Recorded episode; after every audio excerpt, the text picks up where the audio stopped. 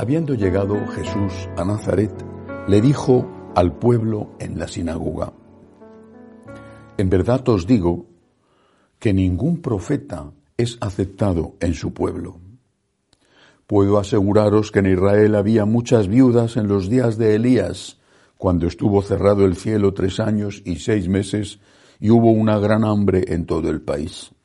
Sin embargo, a ninguna de ellas fue enviado Elías, sino a una viuda de Sarepta en el territorio de Sidón. Y muchos leprosos había en Israel en tiempos del profeta Eliseo. Sin embargo, ninguno de ellos fue curado, sino Naamán el sirio.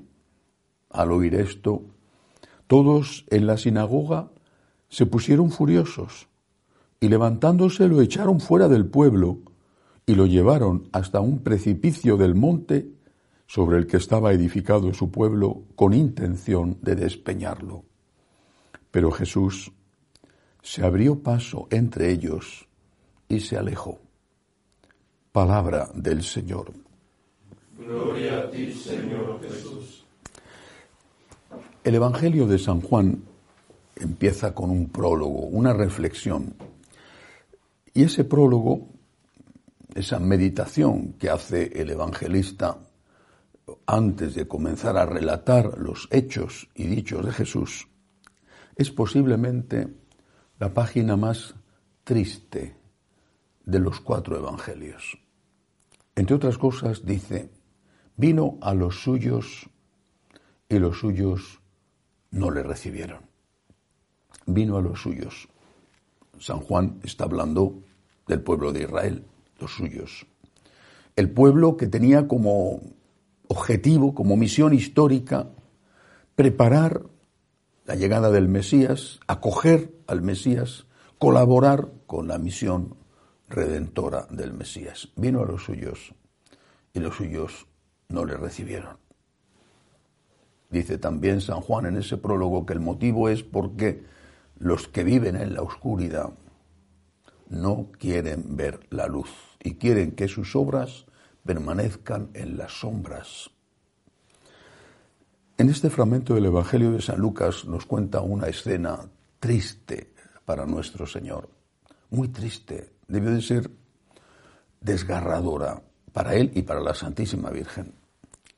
En su pueblo, en Nazaret, donde había vivido veintitantos años desde que regresó de Egipto hasta que empieza la vida pública con treinta años, donde había jugado, donde había crecido, donde había ido a la sinagoga tantas veces a rezar, donde tenía muchos familiares y sin duda también muchos amigos, donde había ayudado a tantos, en su pueblo quieren matarle. Quieren matarle lo dice el texto. Le llevaron hasta un acantilado sobre el que se alzaba el pueblo con la intención de despeñarlo. ¿Por qué? Lo dice el propio Jesús. En verdad os digo que ningún profeta es aceptado en su tierra. ¿Pero por qué? Bueno, por envidia, por ejemplo, una poderosa motivación terrible que lleva a muchos a hacer grandes males por envidia. Pero quizá también porque había desilusión. Desilusión porque el Señor, que había hecho milagros y era ya famoso por los milagros, no hacía allí los milagros que había hecho en otro sitio y no los hacía porque les faltaba fe o porque consideraban que allí ellos tenían derecho a los milagros. Pero el caso es que es en su pueblo, entre los suyos, donde no le reciben y donde incluso intentan matarle.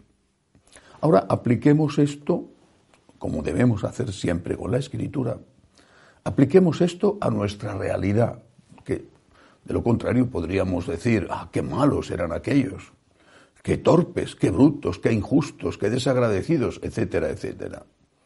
Apliquémoslo a nuestra realidad. ¿Quiénes son hoy los suyos? No es el pueblo de Israel, por lo menos no aquella parte del pueblo de Israel que no se ha hecho eh, católica, que son la práctica totalidad. Los suyos no son el pueblo de Israel, los suyos somos nosotros. la Iglesia Católica. Somos los suyos. Vino a los suyos. Vino a los suyos. Y no le recibieron. E intentaron matarle. Y alguno dirá, pero nosotros no intentamos matar a Jesús.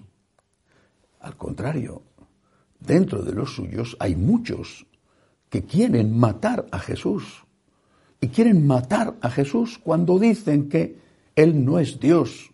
Y dicen que Él no es Dios cuando dicen que sus enseñanzas son humanas, que están anticuadas, que están pasadas de moda, que hay que modernizarlas. Están diciendo que Él no es Dios y que es simplemente un hombre.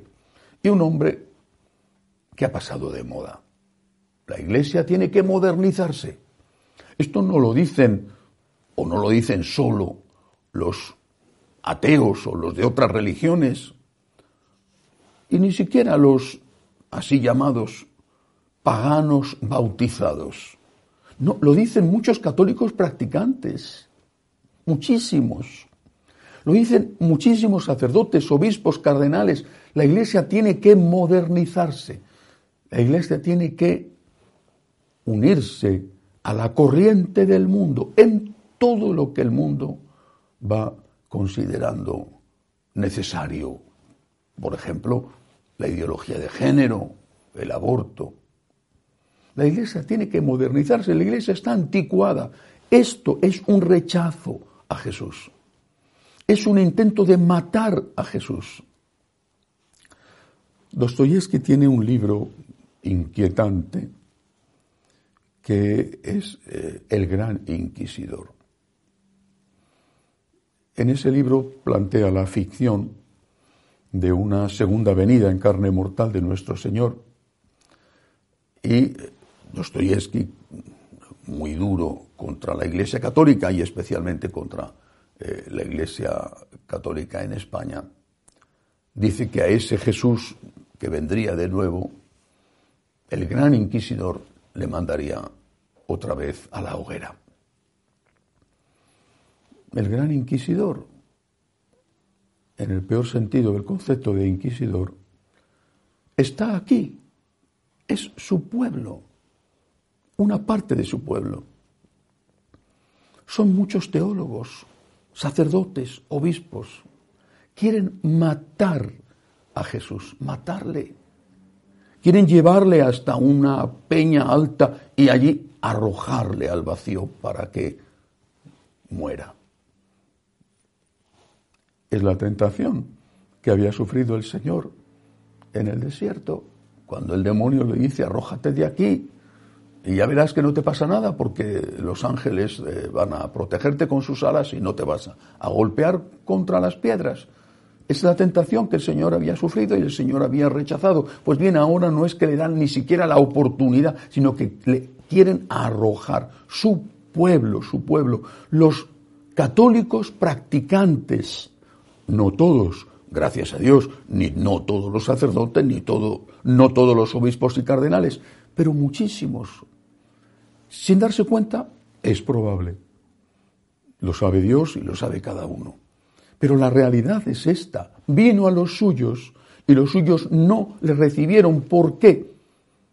Porque el Señor es la luz y ellos viven en las sombras, viven en la oscuridad y la oscuridad no quiere que exista la luz para que no se pongan de manifiesto sus malas obras. Vino a los suyos y los suyos intentaron matarle. No pudieron matarle, por supuesto, no había llegado su hora, le mataron más tarde y resucitó. Pero en este momento dice que se alejó, que se alejó, que siguió su camino, que se marchó, que se abrió paso en medio de ellos y que no volvió nunca más a Nazaret. Ese pueblo formado por tantísimos, me atrevo a decir que en muchos sitios la mayoría de los católicos practicantes, no digo de los paganos bautizados, digo de los católicos practicantes, y en muchos sitios la mayoría de los sacerdotes y la mayoría de los obispos quieren matar a Jesús. ¿Por qué? porque no les interesa escuchar lo que el Señor enseña. Porque eso, pone al descubierto sus malas obras. Pidámosle al Señor que siga teniendo paciencia y hagamos de nuestra vida un desagravio a tanto como Él está sufriendo. Pidámosle al Señor que nos ayude a defenderle delante de estos hermanos nuestros que posiblemente sin ser conscientes de lo que hacen, quieren matar a Jesús. Que así sea.